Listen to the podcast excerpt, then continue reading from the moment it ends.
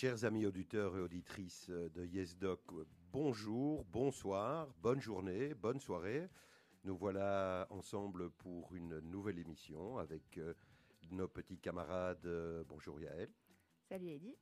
bonjour Sam Bonsoir Eddy. et bonjour Olivier qui est notre camarade euh, à la technique ce soir. Alors ce soir, aujourd'hui, nous avons le grand plaisir d'avoir avec nous le, le Docteur Garifas. docteur Gary. Je voulais introduire ça avec un petit peu plus de prestance. Le professeur, le, le docteur Garifas. Garifas qui est chirurgien vasculaire, qui, euh, qui pratique à Bruxelles, mais également, je pense, également à la Louvière, à. Tivoli. C'est terminé. C'est terminé. Mais je Les- suis aussi à Louvain-la-Neuve. À Louvain-la-Neuve. Ouais. Voilà. Alors, bonsoir, euh, bonsoir Garifas. Bonsoir. À Merci d'avoir accepté notre invitation. Merci pour l'invitation surtout. Avec grand plaisir. Mm. Euh, nous avons l'habitude de commencer notre émission en vous faisant découvrir euh, le personnage invité du jour et donc Monsieur Fass. Je dois me présenter. Qui êtes-vous? Je suis anversois, de cœur, Ouais. bruxellois d'adoption et U- même un peu français. Ukrainien sur le terrain. Et ukrainien, je ne sais pas. je sur le terrain encore moins, ça c'est sûr. Moi j'aime bien regarder ça à la télé. Non, donc je suis anversois, j'ai fait mes études euh, de médecine à l'AVEB, en flamand, dans le texte. Et ensuite je suis passé à l'ULB pour faire la chirurgie. qui m'a permis de faire de la chirurgie générale. Tout ça dans le but et l'espoir de pouvoir faire de la chirurgie vasculaire, qui est euh, une grande passion. Et euh, ensuite, je suis parti à Paris, formé par le grand professeur Anidjar à l'hôpital Saint-Joseph, où j'ai passé trois ans magnifiques, avec un véritable mentor qui m'a permis vraiment de, de devenir le chirurgien que je suis aujourd'hui. Après, forcément, j'ai voulu continuer. Et, euh, et, euh, Un et peu donc, sérieux, un peu Excusez-moi, c'est le docteur Auvertin qui se perd en détail. là. Voilà. Mon Ouais. ami Avertin. Et donc, euh, donc là-bas, j'ai appris tout, euh, tout ce qu'il fallait apprendre pour la, la- la grosse chirurgie lourde artérielle, mais jamais satisfait de, de- de- de ce que je connais ou de mes compétences. J'ai continué à explorer toute la chirurgie veineuse, les maladies veineuses de manière générale, et euh, plus récemment, tout ce qui est euh, lymphologie, donc euh, l'étude des vaisseaux lymphatiques. Et donc, le but, c'est d'être le plus complet possible dans toute la palette des maladies des vaisseaux périphériques, puisque c'est ça ma spécialité. Toute la circulation artérielle, veineuse et lymphatique. Exactement. Donc on a d'une part la circulation sanguine et puis à côté de ça la circulation lymphatique. Et euh, le fait d'être, euh, on va dire, habile ou en tout cas euh, compétent dans toutes ces disciplines, ça permet d'être assez, euh, euh, comment dire, assez efficace puisque forcément elle se chevauche sur pas mal de, euh, dans, pas mal d'en- d'endroits. Alors, pas toutes les disciplines nécessitent une chirurgie, et c'est ce que j'adore le plus, c'est que c'est une vraie discipline médico-chirurgicale. C'est-à-dire qu'on ne fait pas que de la chirurgie. On traite les patients avec. On fait des traitements qui soient. Ça peut être de la kiné, ça ne peut pas être nécessairement médical. Ça peut être des traitements médicamenteux, mais il y a des véritables suivis euh, au-delà du, de- du geste, on va dire, du geste technique. Et c'est pour ça que j'ai choisi ça. Et euh, c'est une véritable passion. Euh, un beau parcours je, je- qui n'est pas terminé. Mais à la, Magnifique. à la base, comment vous avez découvert la chirurgie vasculaire? Parce que c'est- c'est pas forcément ce qu'on Non. ce qu'on enseigne tout de suite dans Non, les écoles de effectivement. médecine. Euh, alors j'ai voulu faire la chirurgie parce que j'ai vu un jour une émission à la télé hollandaise qui montrait une réparation d'une oreille chez un enfant, je pense, de 8 ans, qui avait les oreilles décollées. Et euh, on voyait tout en détail. C'était vraiment très bien fait. Et euh, ça a été une espèce de- d'évidence, une épiphanie comme ça. Je dis, ça, c'est ce que je veux faire. Et puis, euh, donc, je me suis lancé dans la médecine l'année d'après, parce que j'étais assez âgé. Finalement, j'ai décidé de faire médecine à 10 et 18 ans, je pense. Et une fois arrivé en médecine, on fait plein de choses. Il y a plein de choses super intéressantes. Et puis, un jour, je suis donc euh, interne à Saint-Pierre. Et là, il y a euh, une intervention sur la, sur la horte pour un anévrisme qui a duré 14 heures, qui a été euh, dans des conditions absolument délirantes, dantesques. Et vous avez perdu le patient. Et non, le patient a survécu. Parce qu'à l'époque, c'était le professeur Barrois et le professeur Boscart qui étaient quand même des, des gars costauds. Ouais, ouais. Peut-être qu'il meurt un peu plus tard à l'usine, hein, c'est, pas- c'est souvent comme ça. Mais euh, non, ça a été. euh, et là, ça a été la deuxième épiphanie. Je dis, ça, c'est le truc que je veux faire. Et donc, euh, donc c'est là où j'ai fait mes premiers pas. Et euh, puis tout, tout mon parcours chirurgical était axé là-dessus, en fait. Et donc, euh, donc voilà, et c'est là où on en est. après, il y a forcément, au-delà du côté technique, il y a tout le côté médical qui est, absolument fascinant, puisque on ne traite pas que les, les, maladies des vaisseaux en tant que telles, mais souvent aussi des maladies qui sont sanguines. Alors, on n'est pas des hématologues, mais euh, comme il y a une connexion forcément avec la circulation sanguine, le sang et les vaisseaux, on est emmené à traiter ça aussi et à et accompagner le patient là-dedans. Donc, si on veut faire une petite synthèse, euh, le moteur, ça a été euh, les oreilles décollées. Oui, tout à fait. C'est un trajet tout à fait classique finalement pour un chirurgien vasculaire. C'est évident. Qu'est-ce que vous consommez? De l'eau, de l'eau plate. Bon, vous avez compris qu'aujourd'hui l'émission euh, part un peu en sucette. Nous sommes tous de bonne humeur. Il y a beaucoup de soleil et donc on vous en fait profiter un petit peu. Gary Fass, merci. Vous avez une famille, j'imagine aussi. Oui, j'ai une femme. Euh, alors je dis toujours j'ai un dieu, une femme, une fille, un chien. C'est pas beau ça? C'était dans l'ordre? Je vous laisse le, à vous le. c'est tout à fait. C'est une bonne question. Parfait. Alors aujourd'hui, aujourd'hui, Gary Paz, vous pratiquez, euh, vous pratiquez où? Alors je suis à Delta. L'hôpital principal c'est Delta. Bien sûr, j'ai des consultations en dehors de Delta aussi. Mais là, je suis, comme on dit, mono-hospitalier et je me suis impliqué là depuis un an. Maintenant, j'ai lâché euh, l'autre hôpital universitaire où je travaillais, c'était à la Louvière, effectivement, et euh, pour me donner pleinement dans, dans la pratique à Bruxelles avec euh, assez bien de succès, puisqu'on n'arrête pas d'augmenter l'activité. On a une chouette équipe, vraiment soudée, et, euh, et, on arrive à faire plein de choses euh, qui sont à la pointe, surtout. Et si on peut proposer ça ici, dans la capitale de l'Europe, comme on dit, eh ben, on est très satisfait. Mais, mais jamais suffisant. C'est-à-dire, on ne s'arrête jamais. On continue, on continue, on continue. D'ailleurs, demain, je continue ma deuxième partie de formation en lymphologie pour dire qu'il ne faut jamais s'arrêter d'apprendre.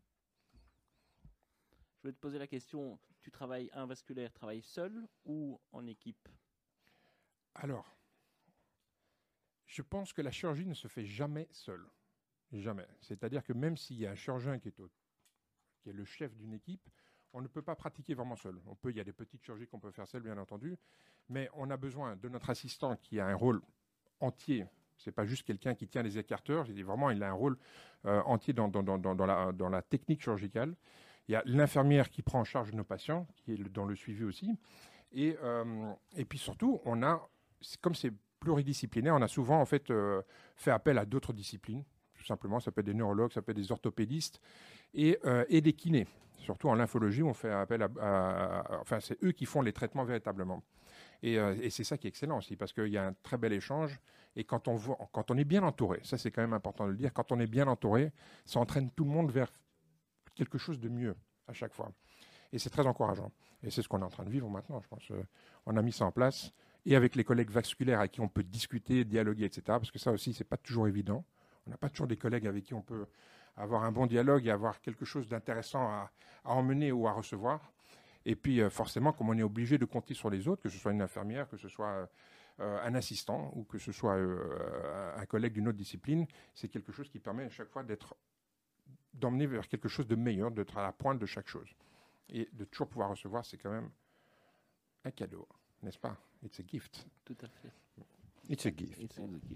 Et alors, euh, rien, rien à voir, mais euh, pendant la période Covid, là, vous avez été affecté euh, dans votre pratique chirurgicale Affecté, oui, mais... alors, on a été affecté parce que forcément, il y a, il y a une, grande part de... Enfin non, il y a, une, part, pas nécessairement une grande part, mais il y a une part de, de chirurgie non urgente qu'on n'a pas pu faire, comme la chirurgie des varices. On a eu quelque part un peu de chance qu'on a pu quand même euh, opérer toutes nos urgences et les choses un peu moins urgentes euh, qui nécessitent un délai quand même raisonnable, comme par exemple la chirurgie aortique ou la chirurgie artérielle de manière générale. Et donc, euh, on n'a pas été énormément affecté. Là où on a eu quand même un poids supplémentaire qu'on n'avait pas avant, et ça c'est quand même important de le dire, c'est que au départ, le Covid, c'est un problème pulmonaire. C'est un SARS et puis on s'est rendu compte assez rapidement que c'était aussi une maladie vasculaire. Ah, terrible. Et on a vu arriver pas mal de patients, soit avec des craintes par rapport aux thromboses qui étaient soit liées à l'infection elle-même, soit euh, au vaccin, euh, soit avec, euh, avec, beaucoup de questions en fait, énormément de questions. En une fois, on commence à parler de thrombose. Et quelque chose qui est quand même assez répandu, hein, parce que ça touche même une grande partie de la population, on s'en rend pas toujours compte, mais sur lequel on ne parle pas beaucoup. Et puis à partir du moment où euh, il y a eu une fois ce regain comme ça d'intérêt à cause, à cause du vaccin, eh ben bon, beaucoup de craintes dans une période qui est déjà assez anxiogène, comme on dit, parce que ça a été le mot pendant un bon bout de temps, le côté anxiogène. Et donc, les gens qui viennent chez vous avec plein de questions, pour lesquelles on n'a pas nécessairement toujours eu des réponses. Mhm. On les a peut-être maintenant, mais au départ, c'était pas si évident que ça. Et donc, euh, pouvoir accompagner ces gens dans une, dans une forme de détresse, ça a été un, un véritable challenge parce qu'on on s'est trompé sur certaines choses au début. Et, euh, et puis par après, ça s'est un peu affiné et ça a été beaucoup mieux. Mais euh, je crois que ça, ça, a été, ça a été le plus grand challenge en fait pendant la crise Covid. C'est de pouvoir euh, répondre à, à une attente, à un questionnement qui était nouveau pour nous. Et c'est pas toujours évident de donner les bonnes réponses au moment où c'est attendu. Parce que parfois, il faut retourner dans les bouquins, retourner dans la science, continuer à lire. Et puis, il y a plein, plein, plein de choses qui ont été publiées qui n'étaient pas nécessairement justes non plus. Et toute cette incertitude qui est déjà pour nous, pour lequel nous, ce n'est pas tellement un problème, parce qu'on a l'habitude de l'incertitude. Mhm. Mais quand ça doit être répercuté sur un patient, ça complique un peu les choses. Et ça, c'est ça, c'est vraiment quelque chose qui est absolument fondamental dans, dans ce qu'on fait, c'est que on est dans une science assez imprécise. On reçoit très peu d'éléments pour faire des diagnostics, pour faire des traitements, des choses comme ça. Et on a une attente quand même relativement précise du patient en disant mais qu'est-ce que j'ai et qu'est-ce qu'on fait? Et, euh, et ça, c'est pas toujours évident. Je pense qu'on n'est pas assez bien formé pour, euh, pour répondre à ça. Et souvent, d'ailleurs, ça se manifeste par un, comment on va dire, une, une- une espèce de, de soit d'angoisse, soit une colère, soit une, une incompréhension du patient qui sort d'une consultation avec plus de questions que de réponses, parce que le médecin n'a pas pu être à la hauteur, tout simplement. Ouais, donc ça n'a pas été facile pour vous, quoi, cette période. euh. Même euh, facile. Moi, je ne Ouais, sais ça- pas. C'était facile pour personne. en j- fait. C'était facile pour personne, mais, mais c'était un, un vrai challenge. Que, moi, j'adore les challenges de ce type-là. Ça, ça a été une, une opportunité pour se replonger dans les fondamentaux et puis de, de- de- et puis de- d'offrir quelque chose qui n'était pas là nécessairement ailleurs. Alors, une grosse activité clinique. Oui. Et à côté de ça, enseignement, activité académique. Alors, euh, je fais pas de. Alors, je donne des cours et des séminaires, ça bien. Euh, pas dans un cadre académique nécessairement, c'est-à-dire que quand j'étais à l'hôpital universitaire, forcément nos assistants recevaient des séminaires. Euh, on a maintenant depuis cette année aussi euh, une assistante qui est arrivée à Delta dans notre service de chirurgie, donc elle aussi elle reçoit des séminaires qui sont classiques, on va dire académiques. J'ai jamais vraiment eu le temps hein, de préparer une thèse et je suis encore toujours en train d'écrire un mémoire sur alors, c'est un mémoire dans le cadre d'un DES, c'est donc un diplôme d'études spécialisées en histoire de la médecine, parce que j'adore l'histoire, Très en particulier l'histoire de la médecine. Et euh, ça fait cinq ans que je travaille dessus. Et donc, euh, et donc ça, c'est ça, c'est déjà une chose. Et alors, autre chose que j'ai fait aussi, c'est donc beaucoup d'accompagnement, beaucoup d'accompagnement et de dialogue, parce que c'est un truc que je supporte pas, c'est quand les gens coupent des ponts ou brûlent la possibilité de, de se rencontrer. Et comme il y a eu beaucoup de, de- de- de- comment on va dire, d'incompréhension entre ce qu'un vaccin est, ce qu'une vaccination est, ce qu'un virus peut faire, etc., etc. Mais forcément, il y a deux camps qui se sont manifestés. C'était les pro-vax et les anti-vax et tout ce qui était venu avec. Et donc, euh, comme j'ai refusé de participer à ce cirque, j'ai euh, eu pas mal de réunions, même énormément de réunions avec des gens qui étaient au départ anti-vax, militants, véritablement militants, et euh, sur lesquels on a pu former quand même quelques liens et un dialogue qui était très très très constructif, et, euh, pour lequel je suis assez fier en fait. Et eux aussi d'ailleurs. Ok. On connaît un petit peu mieux le docteur Garifas. Mais ça c'est que la médecine. On ne veut rien savoir pour le reste. D'accord. On ne veut absolument rien savoir, D'accord. docteur Fass. Ok. Nous sommes euh, en direct euh, ou quasi à la radio et il faut être très raisonnable maintenant. D'accord. Euh, vous nous avez proposé deux morceaux musicaux. Un premier, euh, Est-ce ainsi que les hommes vivent, Mm. Léo Ferré, et un second, Everything I Wanted, Billie Eilish. Pourquoi? Racontez-nous l'histoire de ces deux morceaux. Je sais pas si on a le temps. Il y a tellement de choses à raconter. Alors faites-nous On va faire A- une petite parenthèse. quick survey. Ah Non, non, je crois que la- le premier, je vais la faire longue quand même. Euh, je suis pas un grand fan de la musique française, mais il y a bien un truc qui m'a beaucoup plu, c'est cette chanson de Léo Ferré. En fait, qui est- le texte est tiré d'un poème d'Aragon. Et euh, on rassemble, j'aime bien rassembler beaucoup de choses, en particulier la médecine, l'art, la culture, etc. Aragon était médecin. Pas beaucoup de gens savent ça, mais il était médecin et il a écrit ce poème au moment où il euh, fréquentait les bordels. C'est pas une blague. Il était en fait assigné en tant que médecin militaire pour aller voir la vérole chez, dans les bordels. Excusez-nous. Non, non, mais ne vous inquiétez Mais, pas. mais, mais on Mais le laisse vous- continuer. Oh, merci. Et en fait, euh, il, décrit un peu comment un monde peut être. Et ce que j'aime bien dans, dans, cette, dans cette chanson, que Léo Ferré, a, je ne sais pas si c'est lui qui a fait la mélodie, mais la mélodie est magnifique, elle est douce, elle, euh, et elle est en contraste un peu avec ce qui est raconté dans ce poème. Et j'aime bien ça chez l'homme, l'humain de manière générale, c'est un peu ce côté euh, ambigu, toujours où il y a la, la lourdeur d'une vie, mais qui peut être racontée avec une certaine légèreté, avec une certaine beauté. Et je crois que ça représente assez bien comment on peut être et comment on oublie parfois d'être aussi. Parce que ce qu'on. Vous savez, en, médecine, de nos jours, la médecine moderne, c'est hyper technique, c'est hyper scientifique, c'est hyper mécanique. Et donc, un patient vient chez nous, on, fait, on peut faire un scanner, on peut faire une, une, prise de sang et on va voir ce problème, on va le régler comme ça, etc. etc.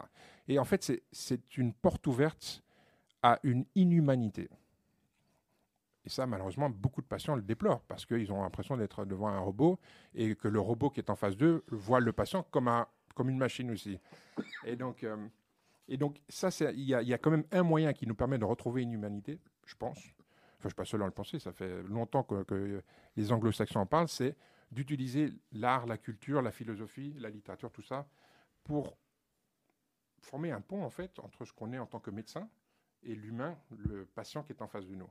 Et Aragon, médecin, qui est devenu quand même un des plus grands euh, surréalistes dans l'histoire, et qui écrit un poème justement en tant que médecin aussi, et qui fait en fait un peu ce lien. Et j'aime bien ce lien. Le lien, c'est très important. Alors, on va écouter euh, ce morceau de Léo Ferré. Et puis, dans la deuxième partie de notre émission, on va se lancer dans les questions à propos du sujet du jour, à savoir les jambes lourdes, où le docteur Garifas a beaucoup de choses à nous raconter. Je vous rappelle que vous êtes sur Judaïka, que vous nous retrouvez sur euh, judaïka.be, que vous nous retrouvez également sur euh, euh, Spotify et sur Apple Podcast. À tout de suite après Léo Ferré.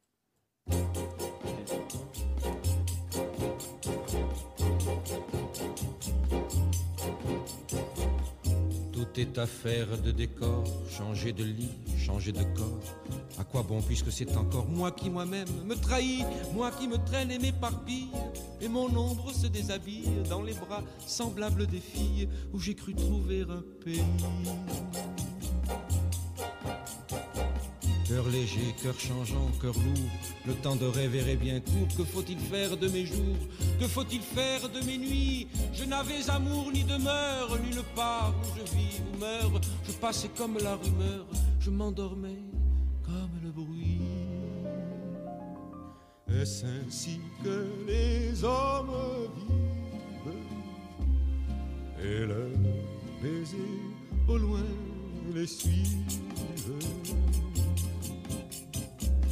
c'était un temps déraisonnable, on avait mis les morts à table, on faisait des châteaux de sable, on prenait les loups pour des chiens, tout changé de pôle et d'épaule. La pièce était-elle ou mon drôle Moi, si j'y tenais mal mon rôle, c'était de n'y comprendre rien. Dans le quartier Hohenzollern, entre la Sarre et les casernes, comme les fleurs de la luzerne, fleurissaient les seins de Lola. Elle avait un cœur d'hirondelle sur le canapé du bordel. Je venais m'allonger près d'elle dans les hoquets du piano Est-ce ainsi que les hommes vivent? Et leurs baisers au loin les suivent le ciel était gris de nuages.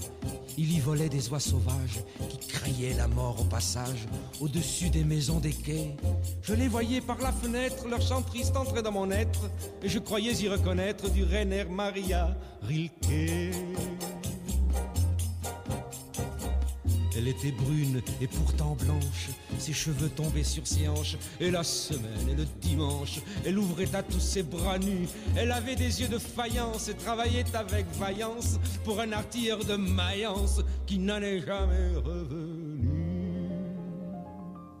Est-ce ainsi que les hommes vivent et leurs baisers au loin les suivent? Il est d'autres soldats en ville, et la nuit montent les civils. Remets du rimel à tes cils, Lola, qui t'en ira bientôt. Encore un verre de liqueur.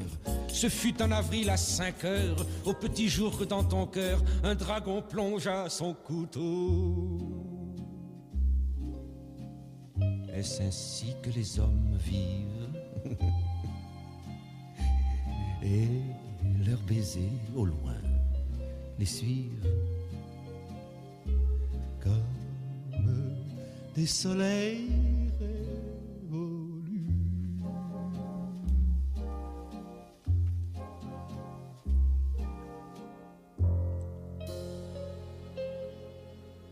Et nous voici déjà dans la deuxième partie de notre émission Yes Doc avec euh, le docteur Gary Fass qui est notre invité aujourd'hui et dont le sujet sera aujourd'hui les jambes lourdes.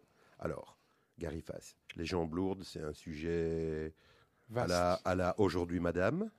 Euh, Qu'est-ce que c'est les jambes lourdes Est-ce que vous allez nous parler de quelque chose de passionnant ce soir? Ah ben, on va essayer de le rendre passionnant. N'importe quel sujet peut être rendu passionnant, je pense. Ah, on y va. Alors, dans les maladies cardiovasculaires, on parle souvent des, des, des maladies coronariennes, des AVC. C'est toujours très dramatique quand ça se passe, quand ça se produit. Euh, mais ça touche pas énormément de personnes, on va dire ça comme ça, par rapport aux maladies veineuses. Euh, ça reste un gros problème de santé publique, il n'y a pas de doute. Le premier tueur, ce sont les maladies cardiovasculaires. Mais le problème avec les, les, jambes lourdes et les maladies veineuses, qui sont souvent la source de ces jambes lourdes, c'est que c'est pas quelque chose de dramatique, mais c'est quelque chose qui peut pourrir la vie. Et comme ça touche une personne sur deux, c'est quand même 50% de la population qui est un jour ou un autre confrontée à ça. On peut le reléguer à quelque chose de euh, femme actuelle ou euh, dame d'aujourd'hui ou top santé ou des choses comme ça, mais honnêtement, c'est un vrai problème de santé publique parce que ça pourrit la vie des gens tout simplement. Alors encore une fois, on ne peut pas mourir de ça, on peut pas, c'est pas une douleur qui va être provoquée comme une, fracture ou autre chose, mais comme ça touche tellement de gens, je pense que c'était peut-être le moment d'en de, de, de, discuter et de, euh, de mettre la lumière dessus, tout simplement parce que je constatais à la consultation que les gens qui venaient me voir faisaient un peu une, espèce de errance comme ça, étaient souvent en fait négligés par les médecins généralistes ou bien ou même par d'autres spécialités, des choses comme ça, en disant oui mais vous n'avez qu'à mettre des chaussettes ou des bas de contention et, et, tout ira bien. Et en fait, comme le problème est beaucoup plus complexe que ça et qui nécessite une véritable expertise dans plusieurs domaines, euh, je pensais que c'était le moment de le proposer et euh, de mettre la lumière dessus, de vraiment de passer en revue en fait toutes les, euh, tous les éléments qui, qui, qui, qui, peuvent fabriquer les jambes lourdes. Maintenant, c'est pas que les jambes lourdes, bien entendu, mais les jambes lourdes, je pensais que c'était vraiment quelque chose qui pouvait amener à ça dans la mesure où ça reste le symptôme le plus, euh, le plus constant, on va dire comme ça, et qui représente vraiment quelque chose de pas dramatique, mais vachement, si je peux me permettre l'expression, chiant. Alors, pour nos auditeurs, euh, on parle de, donc de jambes lourdes, donc d'une pathologie veineuse, mais souvent on fait l'amalgame entre artère et veine. Est-ce que, est que vous pouvez Alors, expliquer euh, un petit peu la différence? Donc, on a en gros deux circulations. On a la circulation sanguine et circulation lymphatique. Si on veut. Donc trois. Et donc trois, si on veut. Donc dans la circulation sanguine, qui peut être divisée en deux, donc la circulation artérielle, mais c'est le même circuit en fait. Le cœur pompe du sang dans les artères, c'est du sang oxygéné qui va arriver dans les tissus, et puis tout ça, ça doit être drainé pour le ramener au cœur. Donc ça, c'est la circulation sanguine. Parallèlement, vous avez la circulation lymphatique qui va donc suivre le, réseau veineux et euh, qui contient de la lymphe. La lymphe, c'est un peu, c'est un liquide qui est rempli de molécules euh, assez importantes, puisque c'est souvent des molécules immunitaires, des molécules euh, qui sont nécessaires donc pour la défense immunitaire, mais aussi pour, on va dire, la régularisation des déchets qu'on a dans le corps. Et quand le système de retour ne fonctionne pas très bien, que ce soit le système lymphatique ou le système, euh, le système veineux, ça peut provoquer des symptômes qui sont permanents et euh, peut-être pas tellement handicapants, mais suffisamment, euh, suffisamment lourds en fait pour euh, provoquer une espèce de désarroi ou de, ou de, de, de, de mal-être, on va dire, de manière générale. Et comme ces systèmes-là se chevauchent et sont relativement complexes, ça nécessite quand même d'abord une véritable compréhension de leur système et deuxièmement une, euh, une bonne prise en charge pour le d'une part pour le diagnostic, mais aussi pour le traitement, parce qu'il y a plein de formes de traitement différents en fonction de ce qu'on a. Et donc, euh, je pense que ça répond à la question en termes de, on va dire, du système, comment ça fonctionne. À partir du moment où vous avez un problème de drainage, toute la pression qui va être accumulée dans les tissus, ça va être ressenti la plupart du temps. Et c'est pour ça que les jambes lourdes, puisque c'est là où ça se manifeste le plus, euh, est le symptôme le plus courant. Bien sûr, ce n'est pas le seul symptôme. On peut avoir des crampes nocturnes, tout simplement. Alors ça, c'est quelque chose qu'on ne comprend pas très bien pourquoi ça se produit, mais on sait que c'est les veines qui produisent ça. À partir du moment où vous accumulez toute la tension parce que vous êtes assis ou debout ou relativement statique, vous allez le payer d'une certaine manière au milieu de la nuit quand ça va se manifester par une crampe. On peut avoir des inconforts liés simplement directement à la veine même. La veine même peut faire mal, d'accord? Et puis encore des démangeaisons, puisque des démangeaisons à prurite, comme on dit, Mhm. euh, ou carrément des dégâts au niveau de la peau, puisque les veines superficielles, qui sont les plus touchées par ce problème-là, euh, ont un seul but, c'est de drainer la peau. Et quand la peau est mal drainée, c'est elle qui trinque, en quelque sorte. Ouais, la dermatosclérose. Tout à fait. Et alors ça, c'est déjà une- une- un stade avancé de l'insuffisance veineuse, mais au départ, ça se manifeste par véritablement des démangeaisons, des chatouilles, des gratouilles, et puis Brûlure, des, brûlure, Ouais. sensation de des sensations de brûlure. Alors les sensations de brûlure, c'est encore plus complexe que ça.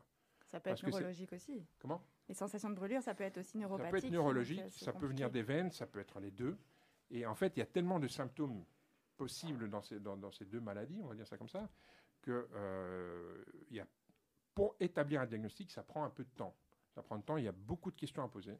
Il faut vraiment essayer de comprendre à quel moment ça se manifeste, depuis quand, quels sont les antécédents du patient, c'est une histoire familiale, parce que c'est dans la plupart des cas héréditaire.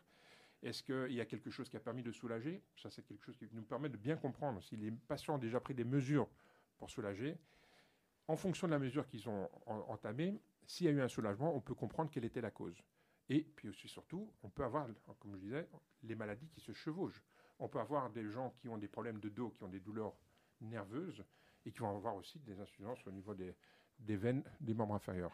Ok. Pardon. Alors, Gary, euh, pour faire simple, voilà, Mhm. je suis euh, monsieur ou madame X, c'est souvent des madame X.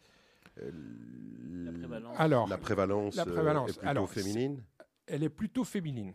Euh, pas pour les raisons qu'on croit. Le- la plupart des gens ne viennent pas chez nous pour des problèmes esthétiques, parce que ça, c'est aussi, non, non, non. ça, c'est aussi quelque chose, c'est que ça produit aussi un mal-être esthétique, parce que vous avez ces veines qui deviennent apparentes, voire saillantes. hein. Et alors, effectivement, certaines dames ne trouvent pas ça très joli, mais ça reste quand même une, une minorité, parce que la grande majorité des patients ont des symptômes, et c'est la raison pourquoi ils viennent consulter. Mais ils viennent consulter avec quelque chose de très précis, en fait. Enfin, non, d'imprécis dans leur, dans, dans leur tête, mais euh, qui représente quelque chose de très précis. Ils viennent avec, soit ils nous disent, j'ai un problème de circulation, ça c'est un, soit ils nous disent, j'ai les jambes lourdes, j'ai des tensions, et ça c'est vraiment les deux choses qui, euh, euh, euh, qui, qui- qui vont exprimer. Et à partir de ce moment-là, à partir du moment où on constate qu'ils ont ça comme symptôme, on sait déjà vers quoi on se dirige. Après, comme je disais, on va devoir faire un énorme questionnement pour savoir exactement les circonstances, l'histoire, etc. Et pour surtout faire la part des choses. Encore une fois, plein de choses peuvent se chevaucher. Chaque élément a besoin de son traitement spécifique. Et une chose n'e- n'exclut pas l'autre. Mais justement, pour être un petit peu plus précis, donc, donc Madame X arrive à la consultation, Ouais. elle arrive euh, chez Docteur Fass, elle dit voilà, docteur, j'ai euh, des jambes lourdes, ça gratte, ça, j'ai des crampes. euh. comment comment est-ce que vous lancez la mise au point? Euh, on- je, je dirais l'idée c'est d'avoir euh, c'est de voir un petit peu combien de bras il y a à cette mise au point. Alors, et une fois qu'on a mis au point et qu'on sait où on en est en termes de pathologie, est-ce que c'est veineux, est-ce que c'est lymphatique, quels sont les traitements qui sont euh, actuellement euh, développés, quels sont les traitements que nous possédons, et est-ce qu'il y a aussi une perspective de nouvelles choses? Alors, déjà, quand on questionne le patient, on a déjà énormément d'éléments. Je pense qu'on a déjà, dans, le- dans 90% des cas, on a déjà le diagnostic. Ça, c'est très important. Et donc, à partir de ce moment-là, on sait vers quoi se diriger. Et donc, la chose la plus évidente qui vient après une petite, euh, euh, un petit interrogatoire, on va dire ça comme ça avec le patient, c'est de l'examiner. L'examen clinique qui va déjà être très révélateur. Et c'est là où on va essayer de constater quels sont les dégâts occasionnés ou ce qui est déjà visible. Alors, on peut avoir des petites varicosités, on peut avoir des varices véritables, mais ce n'est pas ce qui nous intéresse le plus. Ce qui nous intéresse, c'est les conséquences. Donc déjà, vous avez les conséquences symptomatiques, ce que les patients ressentent. hein. ces jambes lourdes, ce n'est pas un signe, c'est un véritable symptôme, c'est une sensation. Et donc, va s'ajouter à, ça une, euh, une perturbation au niveau de la jambe, donc les varices, les varicosités, mais aussi un œdème, par exemple, donc un gonflement des tissus. Et l'œdème peut être d'origine veineuse, ça peut être d'origine lymphatique, et ça peut être d'origine cardiaque. D'accord? Et donc, à partir de ce constat, on va faire d'autres examens, comme par exemple une échographie Doppler, qui va permettre de déterminer s'il y a un problème veineux véritable. D'accord? Euh, S'il y a de l'œdème, jusqu'à quelle profondeur? Et oui? Qu'est-ce qu'on va chercher dans l'échographie Doppler? Alors, on va d'abord, donc l'échographie Doppler, c'est d'abord une imagerie. D'accord? Donc, on va, c'est un, un, constat anatomique. Une veine normale, elle est fine et rectiligne. Une veine variqueuse, c'est quelque chose qui, est, qui, va se enfin, qui va se distendre en fait avec le temps. Et donc, quelque chose qui était fin et rectiligne au départ va devenir long, large et tortueux, une varice. D'accord? Donc, ça, c'est déjà la première chose. La deuxième chose, c'est qu'on peut constater l'œdème. On peut voir s'il y a de l'eau dans les tissus, carrément de l'eau dans la graisse, dans les muscles, etc. Donc, ça, c'est déjà une deuxième chose. Ça, dans l'échographie, il y a le Doppler aussi. Donc, c'est pas seulement quelque chose de statique, c'est pas juste une image, mais on peut aller déterminer les flux. Et ça, c'est extrêmement important puisque la, définition même d'une insuffisance veineuse, c'est lié à l'incontinence de la veine. La veine qui est d'habitude capable de se drainer toute seule, de se vider, elle ne l'est plus parce qu'elle perd de sa vigueur en fait. Sa paroi s'affaisse, et à partir du moment où ça s'affaisse, elle ne sait pas bien se drainer correctement, donc elle reste tout le temps sous pression. Et avec le temps, comme elle est tellement fragile au départ, avec le temps, elle s'élargit encore plus, ce qui aggrave la chose. Donc on rentre dans un cercle vicieux en fait. Et ça, on peut aller, euh, grâce au Doppler, en fait, on peut aller déterminer les lieux exacts de cette incontinence, là où elle est la plus manifeste, et il va déterminer un reflux. Un reflux, c'est-à-dire le sang, il est censé aller dans un sens, hein, c'est une circulation qui a un sens, et quand il va plus dans ce sens-là, il y a un reflux, tout simplement. Et ça, c'est pour la partie diagnostique. La grande particularité, c'est que donc vous avez la partie dynamique et statique, mais ça reste anatomique en fait, hémodynamique. C'est pas ce qu'on voit qui va déterminer ce que le patient ressent. Et ça, c'est très important, parce qu'il y a souvent des gens qui disent Oui, mais mon échographie était normale, je n'ai pas d'insuffisance veineuse. Non, c'est vrai. Mais le fait d'avoir quelques petites varicosités nous donne déjà quand même une idée. Alors, on ne doit pas avoir de dégâts majeurs euh, au niveau des veines pour avoir des symptômes majeurs. Il y a des gens qui ont des énormes varices qui ne se plaignent jamais de rien, finalement. Et puis, il y en a d'autres qui ont des vraies tensions, des vraies lourdeurs, des vraies démangeaisons, etc. etc. Je qu'on constate que quelques petites choses, et ce pas des gens qui exagèrent. C'est simplement que c'est plus complexe que ça. La production d'un symptôme ne vient pas juste d'une anomalie anatomique. Et donc, à partir de ce constat, on sait bien vers quoi on peut se diriger. Alors, comme il y a plusieurs choses qui peuvent coexister, on va demander une prise de sang complète aussi, pour voir s'il n'y a pas quelques éléments qui peuvent pointer vers une, par exemple, dénutrition, parce qu'il y a un problème en protéines, pas assez de protéines dans le sang peut entraîner des gonflements aussi au niveau des jambes. Et si la, si la personne a des antécédents cardiaques ou si elle est âgée, on va d'office l'envoyer aussi chez un cardiologue pour voir s'il n'y a pas quelque chose à régler de ce côté-là. Et donc le bilan se fait déjà en cabinet la plupart du temps, mais on fait d'autres examens complémentaires aussi. À partir du moment où on a fait le diagnostic ou les diagnostics, on va proposer pour chaque partie un traitement. Et les traitements, ça passe du... On va commencer avec un traitement qu'on dit conservateur, donc on va essayer de gérer d'une part le, drainage, donc le côté mécanique, en fait, on va, on va, on va l'améliorer en mettant des bas de contention. D'accord Et justement, pour les bas de contention, ce qui est intéressant, c'est par exemple, quand on parle en chirurgie orthopédique, tout ce qu'on met autour d'une articulation, un corset autour des muscles, on affaiblit finalement la musculature. Et mmh. donc, mettre des bas de contention toute la journée en continu, est-ce que ça provoque pas finalement, à la fin, une faiblesse encore plus importante? Non, au contraire. Parce qu'à partir du moment où on diminue la pression excessive dans les vaisseaux, et ça peut être dans les vaisseaux lymphatiques autant que veineux, à partir de ce moment-là, on leur, permet de garder une certaine vigueur. Après, c'est un problème qui est irréversible. Ça, c'est important de le dire. C'est-à-dire qu'à partir du moment où la veine, elle se dilate, on ne sait pas revenir en arrière. Ce qu'on peut faire, c'est justement l'aider avec une contention. juste pour faire une petite parenthèse sur, les bas, les bas, ce sont des bas de compression et des bas de contention. C'est-à-dire qu'on a, ah, on a d'une part la compression, c'est-à-dire qu'on doit comprimer les tissus, donc la peau, la graisse et par la même occasion les veines superficielles qui se trouvent dans la graisse, justement pour améliorer. Il faut savoir que les, bas de contention sont quand même, ce pas des chaussettes que vous achetez dans un commerce, ce sont des bas de contention médicale, c'est-à-dire que ce sont des textiles particuliers, ils ont été tissés de manière particulière pour que la pression au niveau du pied soit plus élevée que la pression au niveau du mollet, et c'est ce qui permet justement de maintenir en fait le sens du flux. Ça c'est très important. Après c'est donc pas que la compression, mais c'est la contention aussi. Admettons que vous avez des jambes gonflées, véritablement jambes gonflées, on ne parle plus de, symptômes. Là, on parle vraiment dans les signes. Vous avez un œdème. vous allez dormir la nuit avec les jambes surélevées. Ça va permettre à cet œdème de se drainer. D'accord? Donc le matin, quand vous allez vous réveiller, en principe, vous allez avoir les jambes très sèches, très fines. Et le but des bas de contention, c'est de les contenir dans ce volume-là. Donc c'est un double effet en fait. Ça, c'est quand même important. Et donc d'une part, vous réglez le problème mécanique et donc vous améliorez les symptômes.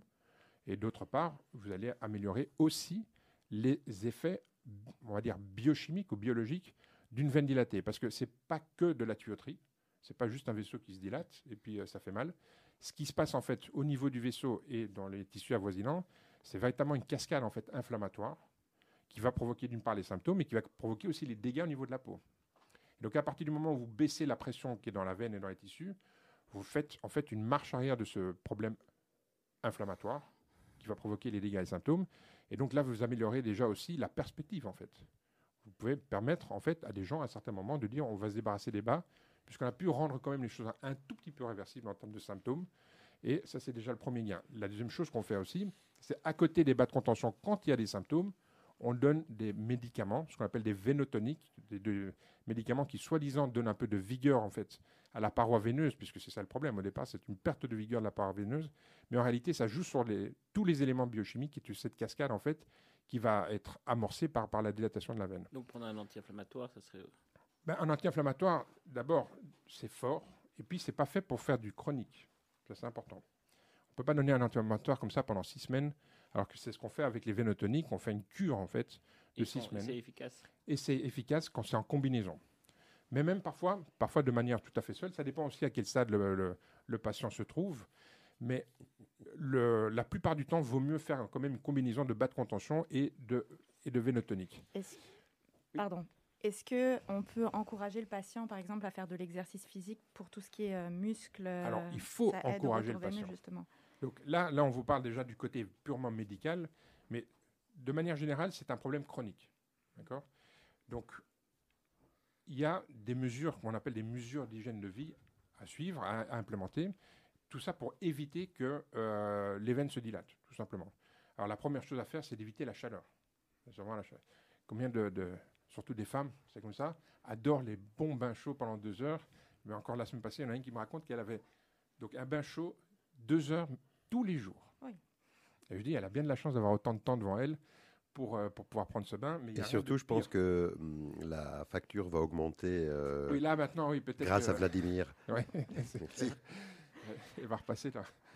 Mais euh, non, non, mais donc ça, c'est quelque chose qui est absolument délétère. Alors, c'est pas que vous n'avez pas le droit de, de, de, de prendre un bain chaud, pas, vous n'avez pas le droit d'aller au sauna ou au hammam ou je sais pas quoi qui fait vraiment détendre les vaisseaux. Mais il faut savoir que les saunas et les hammams ont été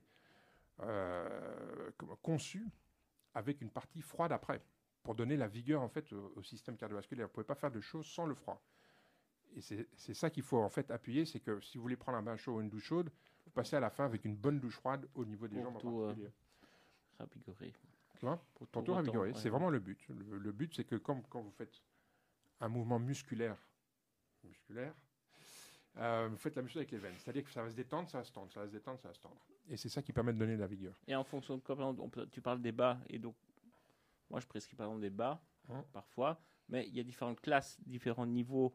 Comment tu, moi, nous, comment pouvons-nous dire euh, L'examen clinique, ça reste le plus important. Perso, je préfère quelque chose de très classe. Perso. C'est la classe totale. La classe, regarde, elle celle-là.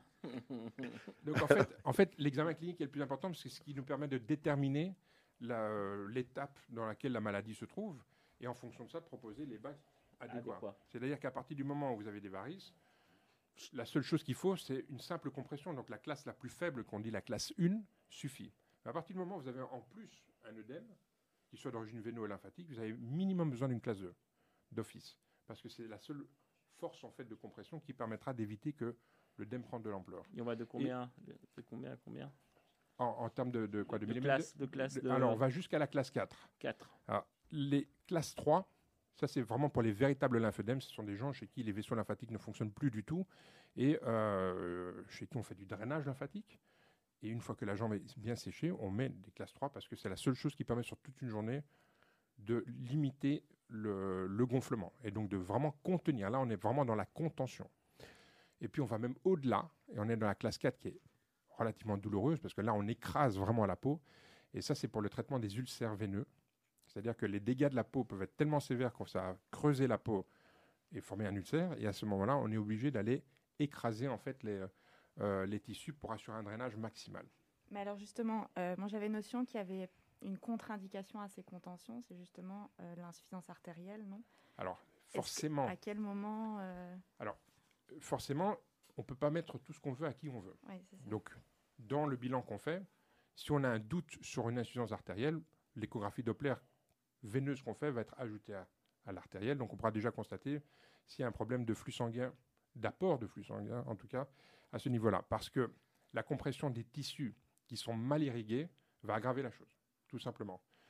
Ça ne veut pas dire qu'on ne peut pas mettre à des artéritiques des bas de contention, mais on fait un- des mesures de pression, et en fonction de ces mesures de pression, on sait ce qu'on peut mettre, ou parfois on ne peut absolument pas mettre. Mais c'est pour ça que la vasculaire, c'est vraiment, c'est plein d'éléments à prendre en, en ligne de compte. C'est-à-dire que quand j'ai une personne âgée ou un, un fumeur chez qui on ne suspecte une maladie artérielle qui n'est pas symptomatique, la personne n'a pas nécessairement des symptômes à cause de sa maladie artérielle. Mhm. Mais chez qui on veut faire du drainage lymphatique avec la compression ou des gros bas de contention pour ses problèmes veineux, si on n'a pas fait attention à son problème artériel, on risque une catastrophe. Alors ce qu'on fait, c'est on fait toutes ces mesures-là, etc. Et s'il y a quelque chose à faire, on peut proposer un traitement artériel avant d'entamer les traitements veineux ou lymphatiques. Même mesures. chez les gens qui sont asymptomatiques. Ce sont des mesures par échographie Qu'on fait par échographie ou bien on prend des mesures de pression. de pression. Et comment Avec un brassard. Un brassard de pression comme... euh, Ah oui, c'est ça. ouais. euh, voilà, on Et- met un Et brassard pas sur les- pression interne. Non, mais ce en fait, ce qu'on fait, c'est on, on- on fait des mesures de vitesse euh, dans le voilà, vélocimétrique du, du sang. Et alors, on a une idée de ce- le- où se situe l'obstacle déjà et quelle est sa sévérité surtout. Donc les bas sont quand même prescrits, à- sont quand même euh, obligatoirement sous prescri- prescription médicale ou ce alors sont euh, des bas de contention médicale. Ce ne sont pas des bas de soutien. Ce sont, euh, il faut d'abord passer chez un vasculaire en principe. Ouais. En principe, oui. En principe. Je dis bien en Parce principe. que moi, je- j'en porte. Oui. Et euh, Mais Et- chez toi, on ne suspecte pas nécessairement un problème artériel sous-jacent. Mais si tu si as une, une- une petite mamie euh, qui n'a pas nécessairement fumé toute sa vie ou quoi que ce soit, mais qui a des artères de son âge, Une petite mamie comme Sam. non, non, c'est en et prévision. Non, non, pour te sauver, j'en mets aussi parfois. Ah, Voilà. tu vois mais je suis moi, pas je- une petite mamie. Voilà. Mais non, mais Encore. c'est mais c'est pas chez vous qu'on va être vigilant. C'est chez c'est- ces patients-là. Ouais. Donc, en, par- en parlant de risque, quels sont vraiment les facteurs de risque à cette insuffisance veineuse, à ces jambes lourdes? Est-ce qu'il y a des, il y a une prévention? Est-ce que Alors, il y a il y a une différence entre un facteur de risque et un facteur aggravant. En principe, on est avec une constitution, c'est-à-dire que vous avez hérité de mauvaises veines de vos parents, de vos grands-parents, et donc du coup, à un moment, ça va se manifester par des varices ou, des symptômes ou quoi que ce soit. Ça, vous pouvez rien y faire. D'accord? Ça, c'est le seul facteur de risque. Tout le reste, c'est que si vous n'avez pas ça, au départ, il y a peu de chances que ça va se développer avec le temps. Donc ça, c'est un truc que je répète souvent à mes patients, parce que souvent, il y en a qui sont assez jeunes et qui disent, mais j'ai déjà des, des- des jambes de mamie, etc. Je dis, non, ça n'a rien à voir avec, avec l'âge. C'est pas une détérioration de la veine qu'on peut avoir, une- comme on peut avoir une détérioration de la peau qui est liée à l'âge ou quoi que ce soit. Non, c'est simplement une constitution qui va faire qu'on ait des mauvaises veines. Ça va se déclarer à un moment ou à un autre, peu importe. Et la vitesse de détérioration, elle est très très différente, même chez le patient lui-même. Il peut avoir une jambe qui est complètement Ouais. mal faite et l'autre qui l'est qui l'est beaucoup moins. Et donc, ça, c'est le facteur de risque en tant que tel. Maintenant, quand on connaît ça, et surtout quand on sait que la moitié de la population est confrontée à ça à un moment ou à un autre, on fait attention à ce qu'on fait.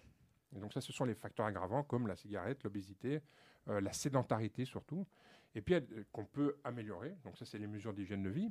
Mais il y a une particularité aussi chez les veines superficielles, c'est qu'elles sont très sensibles aux hormones féminines. Ouais. C'est-à-dire que ça va être aggravé en fait par, ces- par, par les hormones, et c'est pour ça aussi que chez les femmes, on le voit souvent, soit pendant la grossesse, ça va, où ça va exploser véritablement, euh, soit pendant les règles, euh, soit à la ménopause, où tout Ah, ça, ça c'est- va. c'est vraiment lié aux hormones. Je croyais fait. que la grossesse était liée à l'hyperpression abdominale justement. Non, parce que ou- l'hyperpression, elle, est très- elle est minime. D'accord. Elle est minime parce que déjà, pour que l'utérus avec le bébé dedans fasse vraiment une pression importante sur la veine cave ou sur les veines iliaques, il faut déjà y aller. Donc il faut être au sixième, septième, huitième, huitième Ouais. mois. Donc c'est vraiment une détérioration de la paroi même qui est liée aux hormones. Et, Et, Oui. Et tu peux faire un parallèle entre les hémorroïdes c'est le même problème Le ailleurs. problème. Ailleurs. Ouais. C'est une constitution qui est aggravée par une certaine, un certain mode de vie. Tu veux nous en Et- parler aussi, Mais je laisse ça à d'autres collègues. Heinrich. Euh, voilà. Et donc, euh, bon. Et-. Gary, Et- Gary, et, Gary. Et donc voilà. Et donc, mais ce qui est, c'est important parce que souvent, donc les jeunes femmes qui viennent avec ce genre de problème, Et c'est aussi la raison pourquoi on voit trois fois plus de femmes que d'hommes qui viennent avec, ce- avec ce problème-là, c'est qu'elles ont une, elles, me- elles- elles le vivent mal parce qu'elles elles se perçoivent comme vieilles, comme déjà en voie de détérioration, alors qu'en réalité, c'est pas du tout le cas. C'est simplement un problème qui est lié aux hormones et à une constitution. C'est comme ça. On n'est pas tous égaux devant la nature. Alors moi, il y a un, un sujet qui m'intéresse beaucoup, c'est la lympho. Mm. Donc euh, tout ce qui est circulation lymphatique. La, le- la circulation lymphatique, c'est la troisième circulation. Ouais. C'est celle qu'on connaît finalement le moins Le bien. C'est celle que les gens, euh, les auditeurs en général ne connaissent pas du tout. Mhm. Euh, Qu'est-ce que c'est la circulation lymphatique? Qu'est-ce que c'est une jambe lourde lymphatique, d'origine Mm. lymphatique? Et comment est-ce qu'on peut d'abord diagnostiquer et puis traiter? Alors, donc comme je disais tout à l'heure, les vaisseaux lymphatiques sont là pour euh, réguler en fait tout ce qui est déchets d'une part et tout ce qui est immunitaire d'autre part. Donc le liquide qui circule dans ces vaisseaux-là, La lymphe la lymphe, effectivement, euh, si les vaisseaux eux-mêmes sont déficients, elle va commencer à s'accumuler dans les tissus autour de ces vaisseaux-là, c'est-à-dire la graisse en gros. Et ça se manifeste par un gonflement, qui n'est pas toujours nécessairement symptomatique. D'accord? Il est même très peu symptomatique. Les jambes lourdes, c'est vraiment parce que vous accumulez forcément de l'eau Donc elles sont plus lourdes. elles sont plus lourdes, mais la, la- on va dire la sensation, je ne vais pas dire la douleur, mais la, la sensation qu'une veine défaillante procure n'est pas exactement la même que la sensation qu'une véritable jambe lourde, comme si vous avez des, des, des, euh, des- des- des seaux autour des jambes, en fait. C'est ça, c'est vraiment de la lourdeur liée Poteaux. au poids, ou des poteaux, exactement. Et donc, quand ces systèmes-là ne fonctionnent pas bien, on est, euh, on est face à un problème qui est un peu difficile, parce que dans, les, dans un cas, enfin dans les deux cas, ce sont des problèmes chroniques. Dans le premier cas, problème veineux, on a les traitements conservateurs, mais on a aussi la chirurgie, par exemple. Et donc ça, on peut traiter, retirer des varices, par exemple, et soulager le patient. Ça, c'est déjà une chose. Pour les problèmes lymphatiques, c'est plus compliqué. Parce que, d'abord, un, les vaisseaux lymphatiques n'ont rien à voir avec les vaisseaux sanguins. C'est vraiment une toute autre structure. Ils ne fonctionnent pas de la même manière. Il faut savoir, l'impulsion cardiaque qui va projeter le sang dans les, dans les artères, ça se met sous pression. Et puis après ça, vous avez le retour veineux qui a une certaine pression qui est encore résiduelle du, euh, du cœur, mais qui est aussi liée à la respiration, par exemple. Dans les vaisseaux lymphatiques, le- la lymphe circule par propulsion. Donc, vraiment, le, le vaisseau se remplit. Une fois qu'il est rempli, il va commencer à pousser, simplement, et faire avancer les choses. C'est un élément qui est extrêmement lent. C'est pour ça que ça vient de quelqu'un qui est un peu apathique comme ça, on lui dit il est lymphatique. Ben, c'est ça, en fait, c'est de là que ça vient. C'est. Simplement, il y a un mouvement très très lent qui se fait. Et quand on, de nouveau, quand on a hérité de mauvais vaisseaux, tout ça, ça va s'accumuler. Et la seule chose véritablement efficace, c'est un traitement chronique par drainage. Et donc, on a de la chance d'être en Belgique, où on a eu en fait de, de- tout ce qui est euh, traitement lymphatique, et qui ont développé des techniques de kinésithérapie, le drainage lymphatique manuel. hein, il y a plusieurs techniques, mais une des plus connues et les plus euh, et les plus méritantes, on va dire comme ça, c'est euh, la, la, la thérapie de, de la famille Leduc. Et euh, ça, ce sont des traitements chroniques à des intervalles très différents qui va permettre de faire activer les vaisseaux lymphatiques, de les stimuler, parce que ça, on sait stimuler. On ne sait pas stimuler une artère, par exemple. On ne sait pas stimuler une veine. Mais un vaisseau lymphatique, on peut le stimuler. En faisant un rappel de lymphe à l'intérieur du vaisseau, par pression, douce, hein, ça ne va pas être des écrasements non plus. Et à partir du moment où le vaisseau va se remplir, il pourra se vider. Parce que ça marche par propulsion. La seule chose, la contrainte, c'est que c'est des traitements récurrents, réguliers et chroniques, auxquels viennent s'ajouter les bas de contention, qui est une certaine forme de contrainte aussi. Alors, les résultats sont bons, c'est-à-dire qu'on arrive à avoir quand même un soulagement, une certaine satisfaction du patient. Le seul, des- enfin, là, là où c'est problématique, c'est la, la chronicité. Alors, question. euh, la contention. Mm. La contention, elle aide pour, euh, pour le retour veineux. Elle aide aussi pour euh, le, le retour lymphatique. Oui. Mais elle aide essentiellement pour la veine. Euh, Oui ou non? Non, non, pas essentiellement. Il faut comprendre que l'œdème qui est lié à l'insuffisance veineuse, il est d'origine lymphatique. À partir du moment où la, le- le- la- la veine se draine mal, ça va avoir une répercussion. Les vaisseaux lymphatiques ne vont pas nécessairement encaisser la, la chose, et donc du coup, c'est eux qui vont trinquer. On peut avoir des grosses varices sans œdème. Il y a plein de gens qui n'ont pas d'œdème, en fait. Ils ont bien la sensation des jambes lourdes, mais ils n'ont pas nécessairement l'œdème. C'est pour ça que je disais qu'il y a aussi une- une- une distinction à faire entre les deux. Et donc, à partir du moment où on peut constater ça, on va adapter les bas de contention aussi. Ça, c'est quand même important. La grande particularité, encore une fois, c'est qu'on peut traiter chirurgicalement les veines, mais pas, Pas les les lymphatiques. Alors, les- on peut les traiter, mais les résultats ne sont pas excellents. Ça, c'est de la microchirurgie.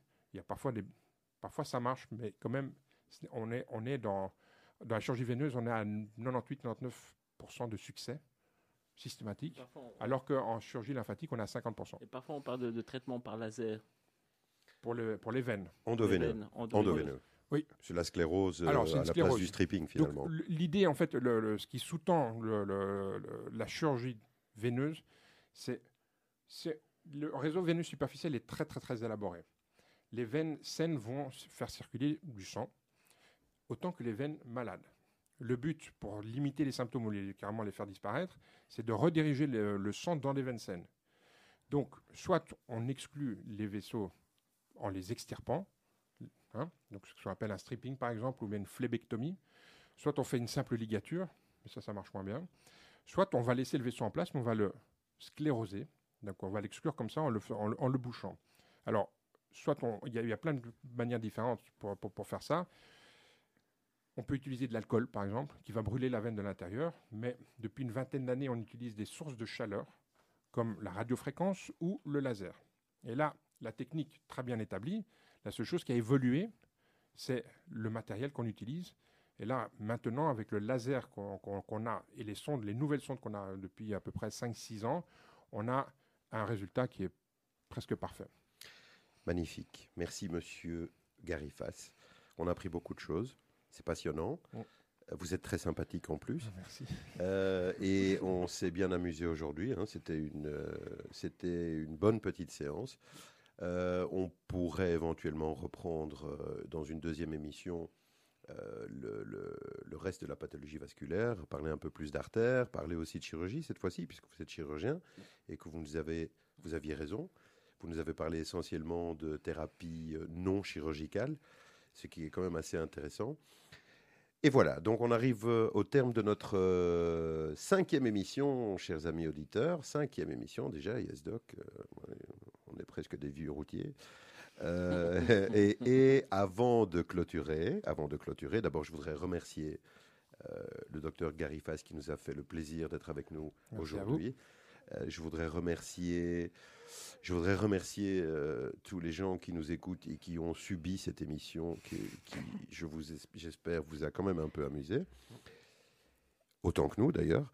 Et euh, je vous rappelle que vous nous retrouvez en podcast, d'abord évidemment sur, euh, sur votre station préférée avec les rediffusions, et en podcast sur Spotify et Apple Podcast. On va passer le deuxième morceau musical, qui est donc le morceau de Billie Eilish. Et on se retrouve pour une euh, prochaine émission. Amis auditeurs, Bonsoir. Sam, Yael, Bonsoir. À bientôt. Bye. Merci, docteur Garifas. Merci à vous. Bonne soirée.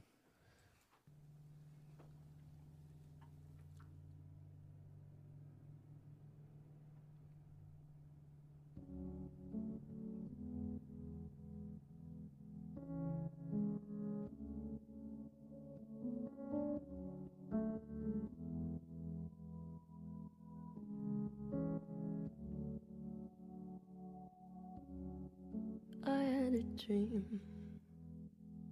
I got everything I wanted. Not what you think. And if I'm being honest, it might have been a nightmare. To anyone who might care. 90.2 FM.